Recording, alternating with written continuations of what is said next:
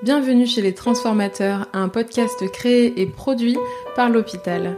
Professionnels de santé, entrepreneurs, designers, auteurs, nos invités ont des profils divers, mais la volonté commune d'impulser des dynamiques innovantes au sein de notre système de santé.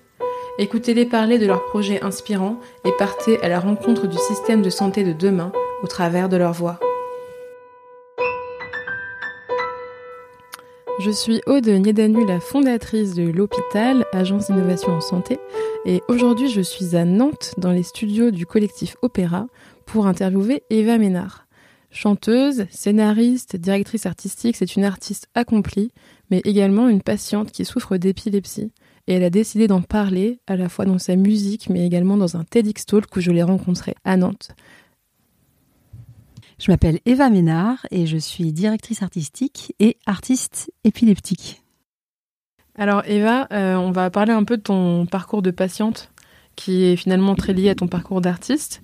Est-ce que tu peux nous raconter un peu euh, comment tu as su que tu étais épileptique, comment ça se manifeste chez toi? Alors déjà, il m'a fallu beaucoup beaucoup de temps pour euh, le découvrir, plus de dix ans.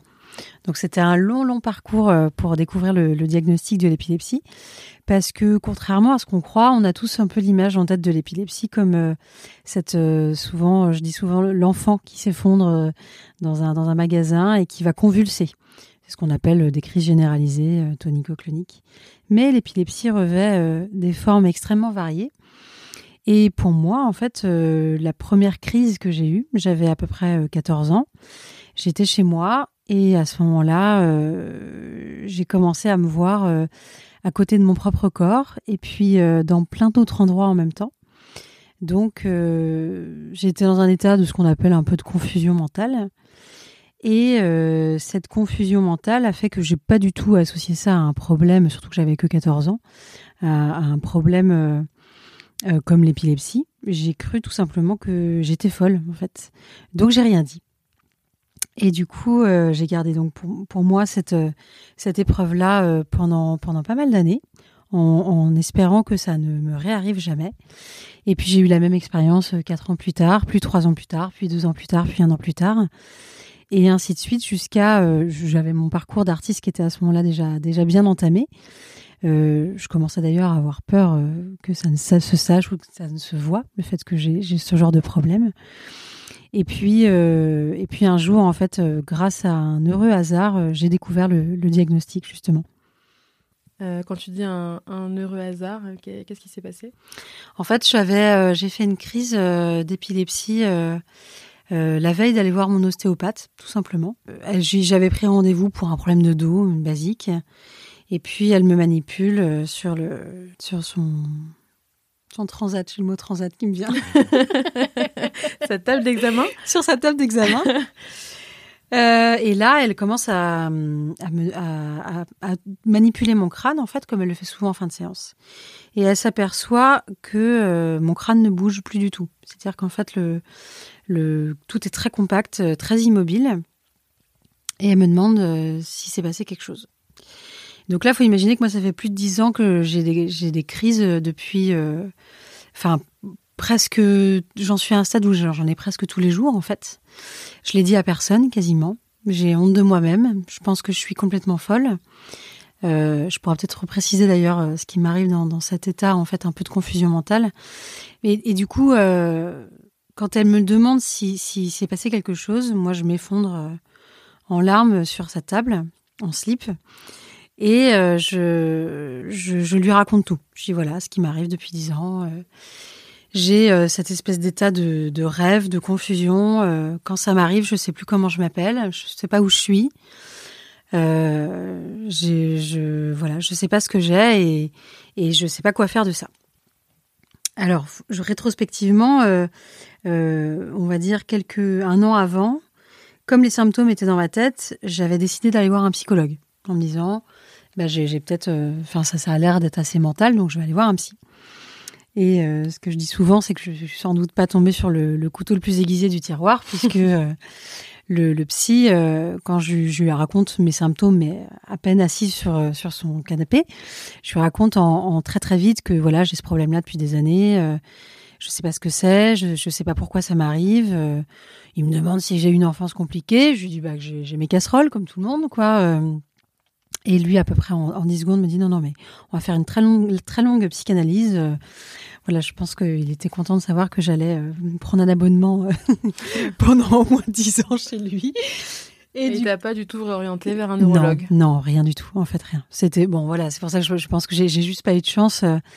Donc c'est pour ça que j'en étais toujours là. C'est-à-dire que j'avais fait une espèce de première tentative, euh, voilà, avortée parce que parce que je je savais pas euh, par où prendre les choses. En fait. avais jamais parlé à ton médecin généraliste Non, non. En fait, j'en avais parlé à, ce moment-là. J'en avais parlé à, à mon amoureux parce qu'il avait assisté lui à, à ces états-là. En fait, euh, il avait vu en fait ce qui m'arrivait. Donc j'avais fini par lui raconter à lui.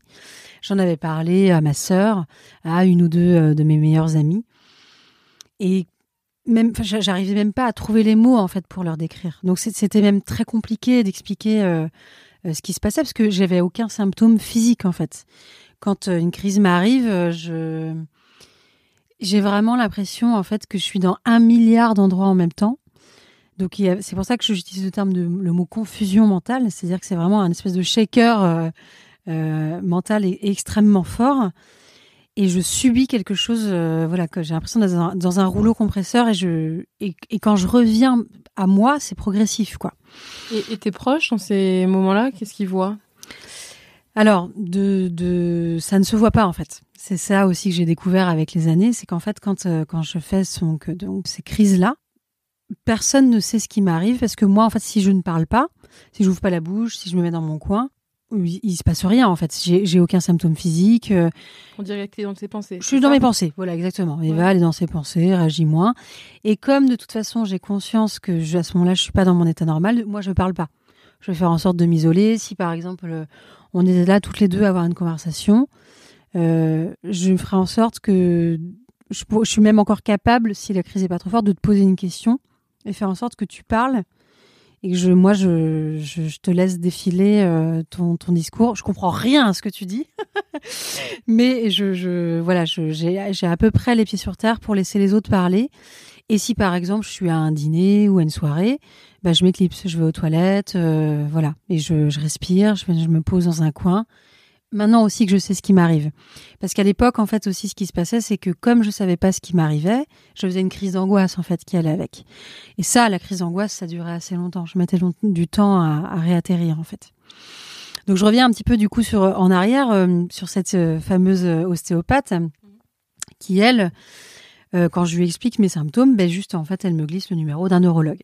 Et elle me dit, bah, Eva, restez pas comme ça en fait. Enfin, il faut découvrir ce que vous avez. C'est pas normal d'avoir ça. Euh, euh, et puis comme j'avais des, crises de plus en plus souvent, je, je commençais à vivre dans l'angoisse même d'avoir une crise en fait. Donc ça, et plus j'en faisais, plus j'en faisais. Mais ça, je comprenais pas encore pourquoi. Mais t'avais quel âge à ce moment-là? Là, j'avais euh, à peu près, ouais, j'avais j'avais 26-27 ans. Donc ça faisait 12 ans déjà que tu vivais avec ça. Exactement. 12 ans sans rien dire dans le secret. Et, dans la honte, en fait. C'est que quelque chose aussi que j'ai découvert euh, bien plus tardivement quand j'ai eu le diagnostic de l'épilepsie, c'est que la honte, il y a, y a l'épilepsie et puis il y a la honte qui va avec cette maladie. Ce qui est très surprenant, en fait. Ça paraît euh, aujourd'hui avec du recul, ça me paraît fou d'avoir honte d'être malade, en fait. Mais c'est même quand on le sait, beaucoup de patients épileptiques, beaucoup de personnes épileptiques ont extrêmement honte d'eux-mêmes et vivent une discrimination mais monumentale. Euh, je, vais peut-être en raconter un peu plus là-dessus et pourquoi comment, mais pour finir du coup sur euh, sur moi le, fameux euh, le fameux neurologue, elle me glisse le numéro, mon ostéopathe me glisse le numéro d'un neurologue. Je vais le voir. Je lui explique, il me dit bah qu'est-ce qui vous arrive? Je lui explique tout ça. Je dis bah voilà, quand c'est, je mets pas même pas le mot crise à ce moment-là. Je dis quand ça m'arrive, le ça, c'est impersonnel en fait. C'est presque un fantôme en fait qui traîne euh, quelque part dans, dans l'arrière-coin de sa tête. Je dis bah quand ça m'arrive, je, je sais plus comment je m'appelle. Je et je dis ce qui est hyper violent, c'est que la personne qui est en face de moi, donc par exemple si c'est mon amoureux ou ma mère ou ma sœur ou mon frère, je je sais plus qui ils sont en fait. Je sais qu'on est liés, je sais qu'on est censé se connaître, je sais que cet endroit me dit quelque chose si je suis chez moi, mais je j'arrive j'arrive pas à le connecter quoi. C'est fou, en fait, ça ressemble un peu à ce qu'on connaît d'Alzheimer. Ouais, vraiment. Ouais. Vraiment. C'est, il y a beaucoup de liens et on n'en parle pas beaucoup d'ailleurs c'est il y a une perte de mémoire en fait qui est très forte et qui, qui, qui va beaucoup euh, ça a un lien avec les maladies dégénératives en fait Alzheimer ou, ou d'autres d'ailleurs et euh, quand je lui explique euh, quand j'explique à mon neurologue tout ça à la fin il me demande mais combien de temps ça dure? Je lui dis bah plusieurs heures. Et en fait il me dit bon. Je suis tombée sur quelqu'un d'extraordinaire très à l'écoute il me dit voilà ce que vous décrivez pour moi ça ressemble à de l'épilepsie. Je dis ah bon l'épilepsie c'est pas des convulsions? Il me dit bah pas que. Ça peut être euh, ce qu'on appelle des crises partielles. Vous êtes dans un état de rêve, de mal, de confusion mentale. Parce que voilà, dans, ce qui se passe dans votre cerveau, c'est qu'il y a, quand on parle, là, on a une conversation toutes les deux, de, il y a certaines zones du, du cerveau précises qui s'allument pour le, utiliser euh, le langage. Moi, j'utilise ma, ma, mémoire. Enfin, voilà. On, S'il y avait un, scanner, un IRM devant nous, on verrait les zones qui s'allument. Mais pendant une crise, bah, c'est vraiment un sympa de Noël. Voilà. Il y a plein de zones du cerveau qui s'allument en même temps. Et c'est pour ça que je suis de là et dans un milliard d'endroits en même temps, dans différentes temporalités, euh, dans l'imaginaire aussi. Donc je vois et j'entends des choses qui n'existent pas. Quand je me vois en dehors de mon propre corps ou que je vois des taches roses euh, dans le ciel, elles n'existent pas, mais c'est parce que l'imaginaire s'allume aussi en même temps. Et il me dit, ce que vous me décrivez, ça correspond vraiment à l'épilepsie. J'ai un problème sur la durée de vos crises, en fait, parce que plusieurs heures, ça me paraît long. Donc j'ai fait un deuxième rendez-vous avec lui et mon amoureux. Il m'a demandé si quelqu'un avait déjà été témoin d'une crise. Donc je suis revenue avec mon amoureux qui, a, qui est là, qui me dit, qui dit, bah non, ça dure quelques minutes. Donc j'ai découvert que je perdais aussi la notion du temps. Mais ça, je le savais pas. Comme j'avais tellement tout gardé pour moi, j'avais même pas conscience de ce qui se passait en fait pour les autres euh, quand ça, ça m'arrivait. Ouais, c'est complètement fou. C'est intéressant ce que tu dis sur, le, sur la honte et sur le fait que tu n'as pas osé en parler, parce que finalement, il y a pas mal de maladies comme ça que les gens euh, gardent pour eux. Qu'est-ce qui a fait que tu as surmonté cette honte et que tu as commencé à en parler autour de toi? Alors déjà le fait d'avoir le diagnostic pour moi, c'est-à-dire que pouvoir mettre un, un mot, savoir savoir ce que j'ai. Déjà, c'est énorme, c'était énorme. Parce qu'avant le diagnostic, il n'y avait que son copain qui savait. Il y avait mon, mon amoureux, ma sœur et, mes amis, mes meilleurs amis. Et euh, en fait, je savais même pas quoi leur dire. Je savais même pas quoi leur dire. Et comme j'avais peur d'être folle, puis même le mot folle, enfin, je veux dire, ça veut rien dire en fait. La, folie, c'est pareil, c'est un, un, espèce de mythe, enfin, qui peut être attaché à des tas de, de diagnostics différents. Et, euh, et du coup, le fait donc de savoir que c'était de l'épilepsie, euh, déjà, bah, j'ai pu aller lire. Qu'est-ce que c'est que l'épilepsie? Euh, Comment ça se manifeste? Je comprends à ce moment-là que ça se manifeste de milliers de façons, euh, qu'il y a autant de, manifestations de l'épilepsie qu'il y a de personnes sur Terre presque. Et euh, donc je me dis que déjà je suis pas toute seule à vivre ça. Et euh, surtout, bah, je, me dis qu'on va pouvoir euh, mettre en place quelque chose pour, pour, pour aider ces crises à, diminuer. Et c'est là, en fait, ce que je dis souvent, c'est que c'est un, une fausse victoire, en fait le moment où j'ai le diagnostic, j'ai l'impression d'avoir franchi une ligne d'arrivée, que ça y est, je vais avoir un traitement, que ça va, le problème va se régler. Et en fait, c'est vraiment qu'une première étape. Avec l'arrivée du diagnostic, euh, le neurologue me propose un traitement euh, médicamenteux, ce qui est ce qui est logique euh, et ce qui marche pour beaucoup de gens, ce qui marche bien aussi. Mais dans mon cas, le traitement n'endigue absolument pas la fréquence des crises donc je fais toujours autant de crises, mais par contre j'ai 100% euh, des effets secondaires euh, des médicaments.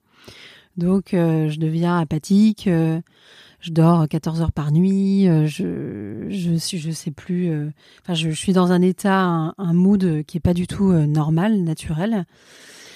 Et bah, du coup, je sais pas quoi faire avec ça. C'est-à-dire que je fais quasiment toujours une crise par jour. les crises me fatiguent accessoirement. J'ai du mal à bien me concentrer, à bien réfléchir.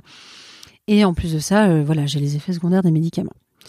Donc en fait, c'est pour ça que je dis que c'est une fausse victoire. C'est à ce moment-là qu'il a fallu que je trouve d'autres solutions alternatives pour moi m'aider à, à, diminuer les crises.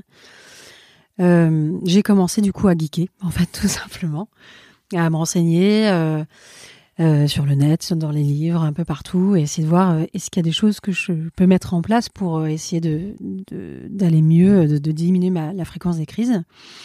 Déjà, je suis retournée voir mon neurologue Je lui ai dit bah voilà ça ça marche pas. Je suis donc pharmacorésistante comme beaucoup de personnes épileptiques.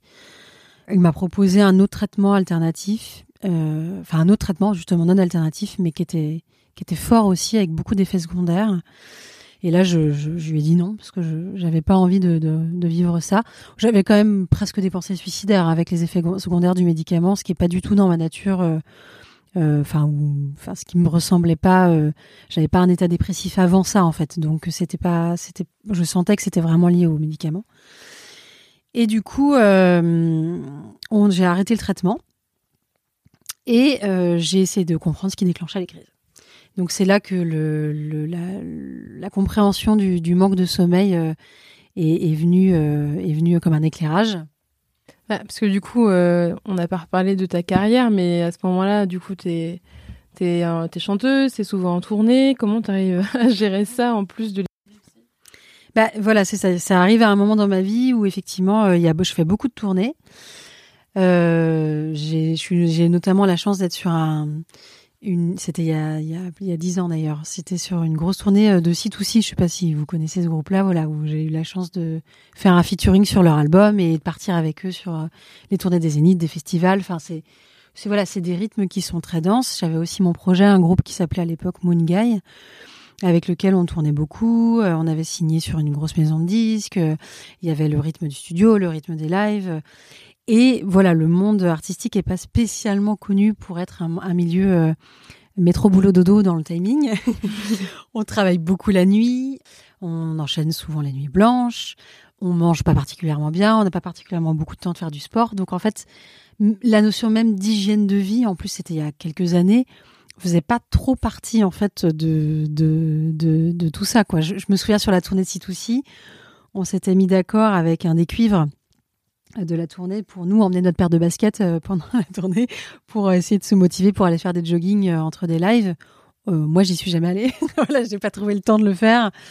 Euh, donc, c'était un enjeu pour moi par rapport à ma carrière, où aussi je me suis même demandé si est-ce que j'allais être capable de de la poursuivre en fait, tout simplement. Est-ce que c'était raisonnable ou est-ce qu'il fallait que je trouve un boulot où je faisais 9h, 17h30 parce que parce que parce que en fait c'était pas gérable avec ma condition de santé en fait. Et, euh, et puis j'ai décidé, eh ben, j'ai décidé de pas renoncer. J'ai décidé de, je me suis, je, parce que renoncer à ma carrière pour le coup, ça aurait été, euh, ça m'aurait fait peut-être encore plus mal que de, que de, d'avoir des crises en fait. Donc je me suis dit, allez, on va essayer de trouver un chemin personnel, de, de tout faire.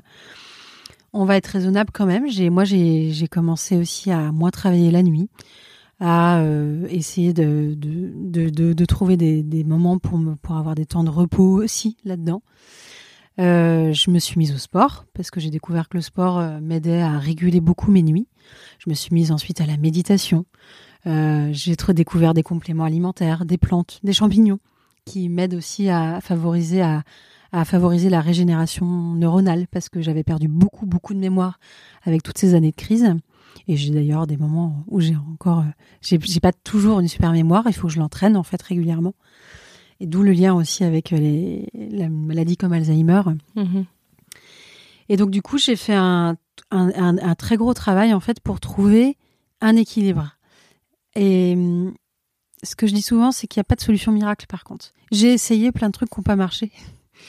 Euh, j'ai essayé un régime alimentaire sans sucre pendant euh, six mois parce que j'ai découvert qu'il y avait, j'avais lu qu'il y avait des personnes pour qui un régime euh, sans sucre pouvait faire beaucoup de bien et, arrêter les crises pour des personnes pharmacorésistantes.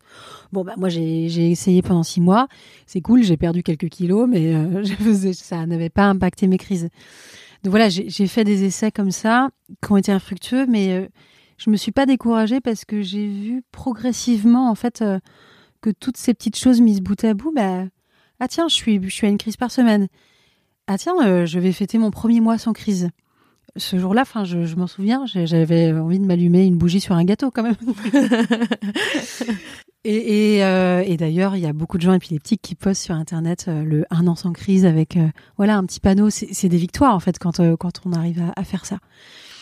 Donc progressivement, en fait, toutes ces solutions mises bout à bout, qui sont très personnelles, font que ben, j'ai fêté voilà un jour effectivement mes, un an sans crise. Et, euh, et pour autant, ma carrière a, fait que, que, que continuer, augmenter, avancer. Et euh, par contre, j'ai je, appris à me connaître et à m'écouter aussi. Donc, euh, m'écouter, ça, ça, va être comprendre. J'ai cette espèce de signaux d'alerte. Quand je commence à être dans le rouge, je, ça, chez moi, ça va être des impressions de déjà vu qui vont arriver. Euh, quand j'ai une impression déjà vue, je sais que c'est ce qu'on appelle des fois une aura, une pré-crise d'épilepsie. Et là, je, fais attention. Je me dis, ok, bon, euh, ça veut dire que j'ai peut-être fait deux trois nuits un petit peu moins un petit peu moins bonnes. Et ben là, je, vais je vais faire une grosse méditation avant d'aller me coucher. Je vais écouter une musique qui me fait du bien. Euh, je vais attention l'alimentation, il faut que je fasse un petit peu gaffe aussi parce que bah quand on mange lourd ou moins bien, on dort forcément un petit peu moins bien. Enfin, tout est corrélé en fait, tout est lié. Mais comme euh, euh, l'état mental dans lequel on se trouve. Est-ce qu'on est heureux? Est-ce qu'on est de bonne humeur? Est-ce qu'on tout ça, ça impacte forcément en fait. Donc c'est une espèce de, de, de voilà de d'amélioration globale de mon état de santé qui était voilà qui était dédié à l'épilepsie au départ. Et ce qui est fou, c'est que dans ce processus, en fait, je j'ai amélioré euh, mon, mon, mental, enfin ma, ma, vie en règle générale. À, Ta qualité de vie. Ouais. Ma qualité de vie, ouais, exactement. C'est le mot que je cherchais. Et ça, c'était pas prévu. Et c'est pour ça que je dis souvent euh, aussi aujourd'hui que l'épilepsie, ça a été un obstacle pendant longtemps. Et en fait, c'est devenu un cadeau aujourd'hui dans ma vie. Alors, je dis ça, c'est bien pour moi, parce que je sais que euh, pour, pour beaucoup de personnes épileptiques, euh, c'est encore c'est une très grande souffrance. Il y a beaucoup de gens qui en meurent aussi. Donc voilà, c'est très personnel. Mais en tout cas, moi, dans mon parcours, effectivement, ça a été euh, finalement un, une chance de façon complètement inattendue. Hmm. Et euh, en tant qu'artiste, tu as décidé d'en parler, euh, notamment avec ta chanson qui s'appelle Orage. Euh, pourquoi est-ce que tu as décidé de parler de ton épilepsie dans, dans, dans ton art? Alors justement, à ce stade, ce moment où je j'allais fêter mes, enfin, j'ai fêté mes un an sans crise, euh, à ce moment-là, j'ai refait une crise en fait, je, pas, pas longtemps après. Et, euh, et j'ai été très déçue. J'ai été déçue de moi-même. Et là, j'ai revu ce schéma un peu euh, négatif d'avoir honte de soi. J'ai compris qu'il me restait une dernière étape à franchir, c'était vraiment d'accepter pleinement ma maladie. Et de, de pas avoir, de pas être déçue de moi-même parce que j'ai une crise, de pas avoir honte, de pas le vivre comme un échec en fait, tout simplement. Et euh, c'est venu en fait euh, assez naturellement parce que je composais euh, pour un pour album, mon album sur mon projet qui s'appelle Ava. Et j'ai essayé, en fait, je me suis mise au piano et j'ai eu envie d'écrire en fait de de décrire ce sentiment qui m'habite pendant une crise en fait et pourquoi j'étais déçue.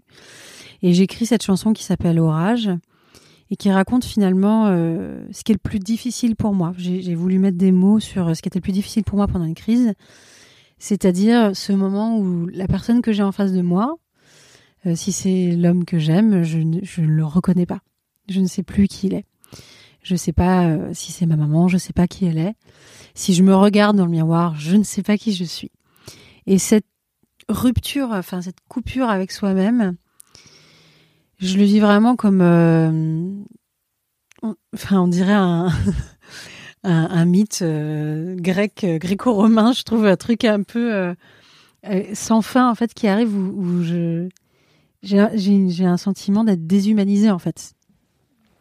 Quand on sait plus qui on est, quand on sait plus qui sont les autres autour, enfin moi j'ai l'impression de ne plus exister en fait, de me perdre dans un dans une abysse monumental quoi. Et du coup, j'ai écrit, je me suis mise au piano. Je pense que j'ai écrit le morceau en, en une demi-heure parce qu'il fallait que ça sorte en fait. Et donc ce sont les paroles euh, du refrain, ce sont les paroles du couplet où je, dis, euh, j'écris à mon amoureux, je lui dis si je m'échappe, euh, ramène-moi en fait. J'ai envie que quelqu'un me ramène à moi-même parce que je me vois glisser en fait.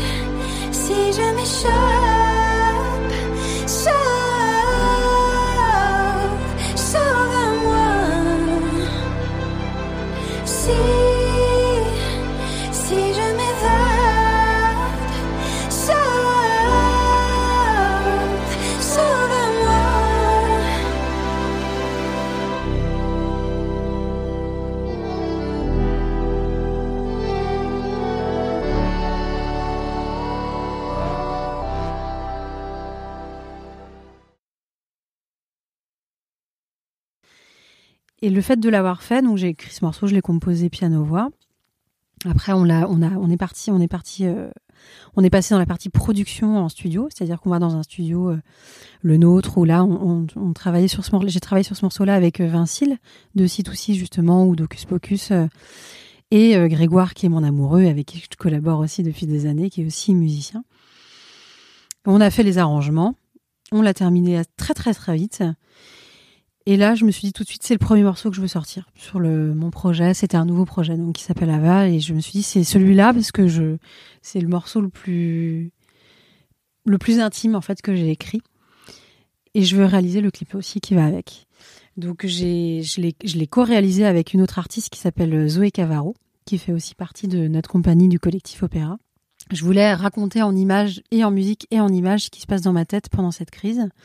Donc on voit euh, dans le clip en fait euh, une espèce de, démultiplication de moi-même euh, euh, incarnée par, par d'autres actrices en fait euh, et qui vivent en fait un espèce de cheminement personnel symbolisé par différents mondes.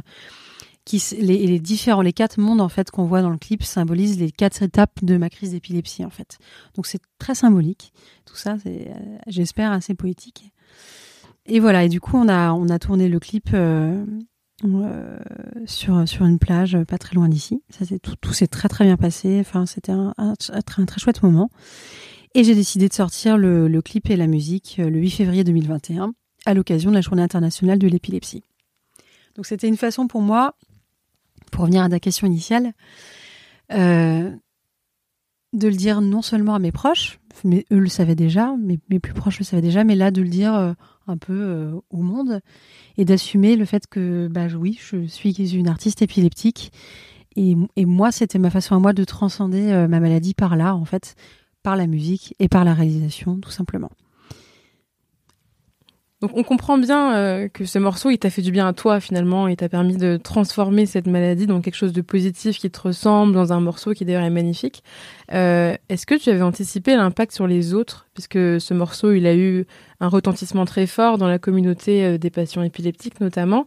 Est-ce que ça, tu l'avais anticipé? Est-ce que tu t'es dit que c'était un cadeau pour eux ou c'est un peu une surprise? Comment tu l'as vécu? Énorme, énorme surprise.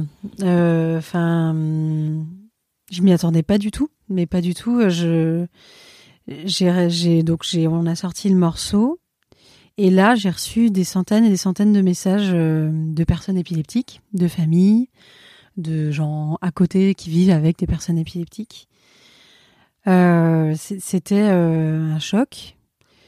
Euh, J'en suis d'ailleurs euh, très émue. J'ai quelqu'un qui m'a écrit encore euh, hier et qui souffre beaucoup.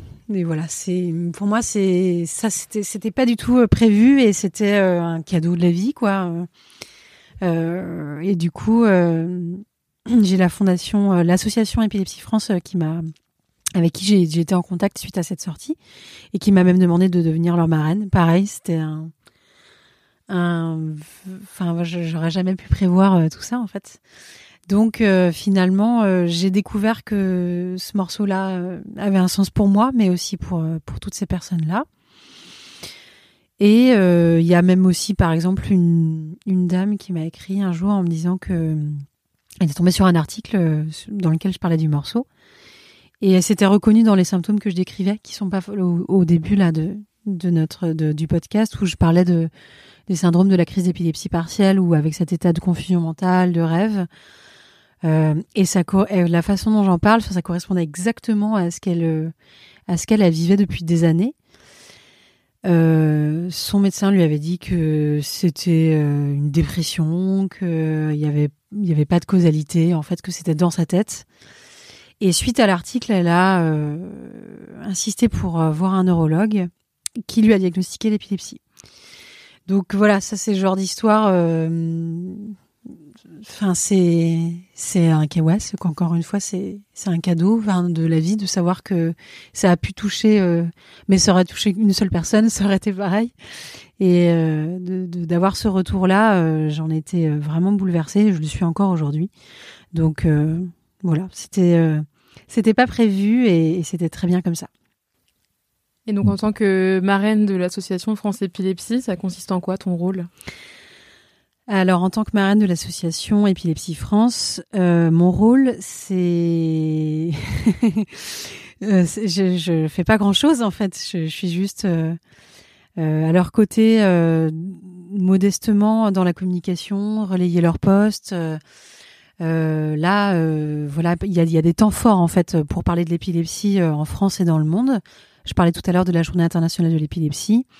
Euh, eux, là, ils sont en train euh, de produire, à l'occasion du sommet national de l'épilepsie, le 25 novembre, un livre blanc.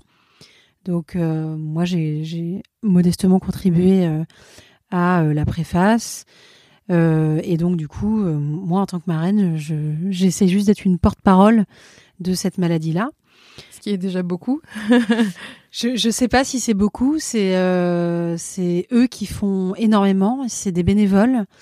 Euh, j'ai aussi beaucoup appris avec eux sur cette maladie.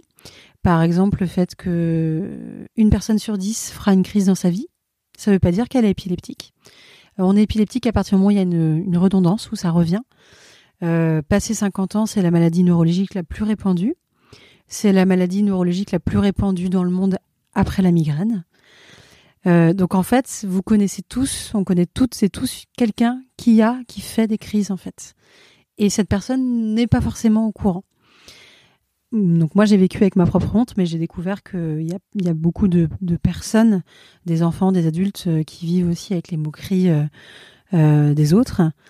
Il y a beaucoup de discrimination. Dans des pays, il y, a, des pays encore où on traite les épileptiques comme des sorciers, des sorcières. Enfin, c'est c'est ou des fous où on les enferme. Donc voilà, c'est une maladie qui est hyper courante et pourtant hyper méconnue. Et en fait, ce, enfin, ce, ce contraste-là, il paraît euh, complètement dingue en fait, quoi. Ouais. Très stigmatisé, peut-être ça le mot qu'on cherchait. Ah, je voulais juste dire un truc en deux secondes.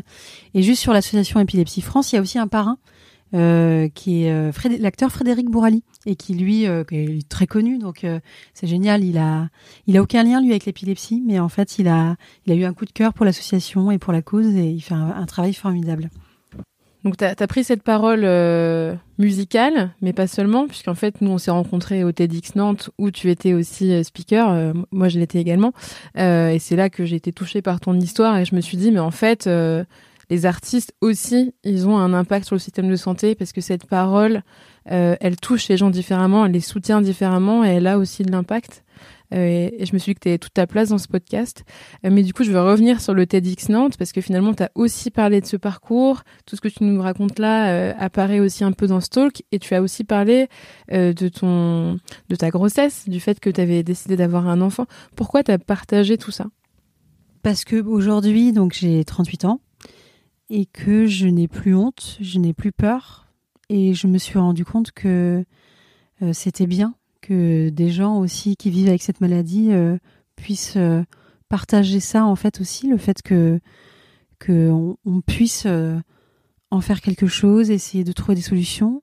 Le, TEDx pour moi c'était l'occasion de, de dire en fait aux personnes épileptiques et aussi euh, aux personnes qui vivent à côté, qui vivent avec des, des gens qui souffrent de cette maladie, euh, qui sont pas seuls là-dedans, qu'il faut surtout pas qu'ils restent seuls avec euh, avec cette cette épreuve-là, qu'il y a plein d'autres gens qui vivent la même chose que qui les comprennent.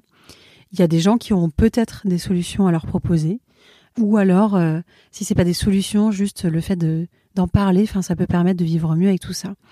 Et pour euh, répondre à ta question, Aude, pour la grossesse, euh, j'ai découvert aussi, enfin moi, avec ce projet-là, euh, de, vouloir un enfant, euh, j'ai bien sûr que c'était une crainte. Je me suis dit comment je vais faire? Est-ce que, est-ce que la grossesse c'est dangereux? Euh, Est-ce que ça peut être dangereux pour le bébé euh, de faire une crise?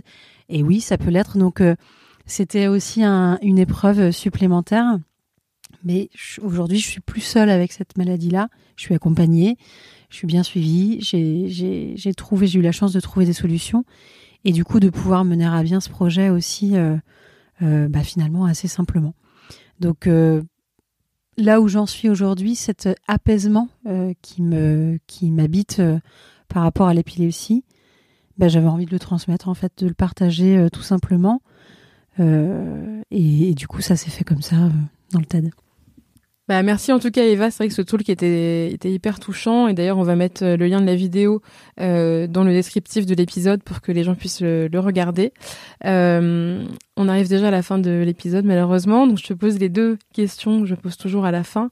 La première c'est est-ce que tu as une devise?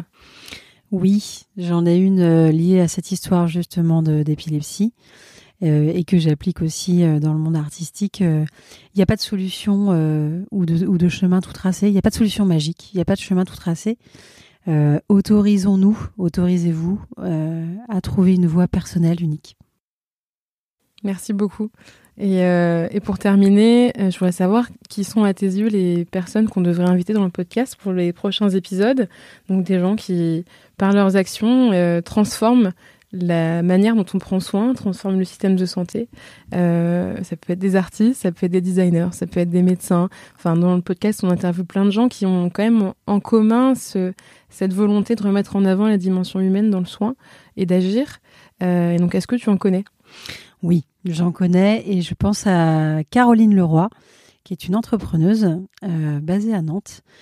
Euh, Caroline, elle a, elle a fondé un- une boîte qui s'appelle Artichaut et dont le concept est faire- de faire venir l'art euh, euh, en entreprise, dans le monde du soin euh, et dans d'autres, en fait, dans des sphères là où là où elle ne l'est pas. En fait, son concept, c'est sortir l'art de la galerie, des galeries, et les faire venir ailleurs. Et elle travaille avec le monde du soin à Nantes, mais aussi ailleurs, pour euh, mettre euh, des toiles euh, dans les chambres euh, des hôpitaux, euh, sur les palissades quand il y a des devant les hôpitaux. Et euh, elle, se base en fait sur euh, tout un tas d'études qui montrent que dans les chambres ou dans les endroits où on fait venir l'art et des artistes, euh, a le, le taux de guérison et le, fait de mieux vivre sa maladie est, extrêmement euh, euh, impressionnant par rapport aux endroits où il n'y en a pas. Donc en fait, voilà, c'est ça son concept. Elle a fait des tas de projets euh, géniaux. Elle fait intervenir aussi les artistes auprès des patients. Euh, donc elle est, voilà, il peut y avoir un accompagnement euh, au long cours. C'est pas simplement le fait de poser une toile quelque part, mais voilà, souvent il y a, y a tout un tas de projets derrière. Et voilà, c'est une femme euh, extraordinaire qui vient du monde de l'entreprise au départ. Et puis elle, elle travaillait pour une énorme boîte pendant la- pour laquelle elle était commerciale. Elle a tout plaqué et elle a monté ce projet qui s'appelle Artichaut. Voilà. Ok, bah merci beaucoup Eva, merci pour ce, ce moment partagé et tout ce que tu m'as confié. Euh, je ne doute pas que ça pourra euh, inspirer euh, les auditeurs, les auditrices, euh, tout comme le, le TEDx qui moi m'avait beaucoup inspiré. Merci beaucoup Aude. Puisqu'on parle de TEDx Nantes dans cet épisode, j'en profite pour vous parler du talk que j'ai moi aussi donné lors de cet événement. En effet, j'ai partagé la scène avec Eva Ménard et d'autres speakers passionnants le 1er juillet dernier au théâtre Gralin à Nantes. Dans mon talk, j'ai pu parler de mes expériences personnelles et surtout d'une conviction très forte, celle que l'ignorance et la désobéissance sont des compétences clés pour conduire le changement. J'illustre cette conviction avec deux expériences personnelles, l'une concernant les créatons de l'hôpital, des événements que nous organisons régulièrement avec mon entreprise L'Hôpital, et une autre qui concerne la mobilisation de 20 000 citoyens volontaires pendant la première vague de la crise Covid. Je vous invite à écouter également ce talk que vous retrouverez sur YouTube en tapant mon nom, Aude Niadanu, et TEDx, T-E-D-X. Et bien sûr, vous pouvez faire la même chose pour écouter le talk d'Eva, dont nous mettons le lien dans la description de cet épisode. Puisqu'on me demande souvent pourquoi je ne partage pas mon expérience moi aussi dans ce podcast, je vous propose de l'écouter via mon talk TEDx. Merci d'avoir écouté cet épisode. Peut-être qu'il a résonné avec vos convictions ou vous a donné des ailes pour concrétiser vos idées. En tout cas, vous n'êtes pas seul. Nous sommes des centaines à vouloir transformer notre système de santé et nous avons créé un espace en ligne pour échanger et pour nous entraider. Pour nous rejoindre, rendez-vous sur notre site l'hôpital.care, l o w p i t a l.care, rubrique communauté. Et pour nous aider à faire connaître le podcast, parlez-en autour de vous, mettez-nous 5 étoiles et abonnez-vous sur les plateformes de votre choix. Ça nous aiderait énormément. Merci et à bientôt pour le prochain épisode.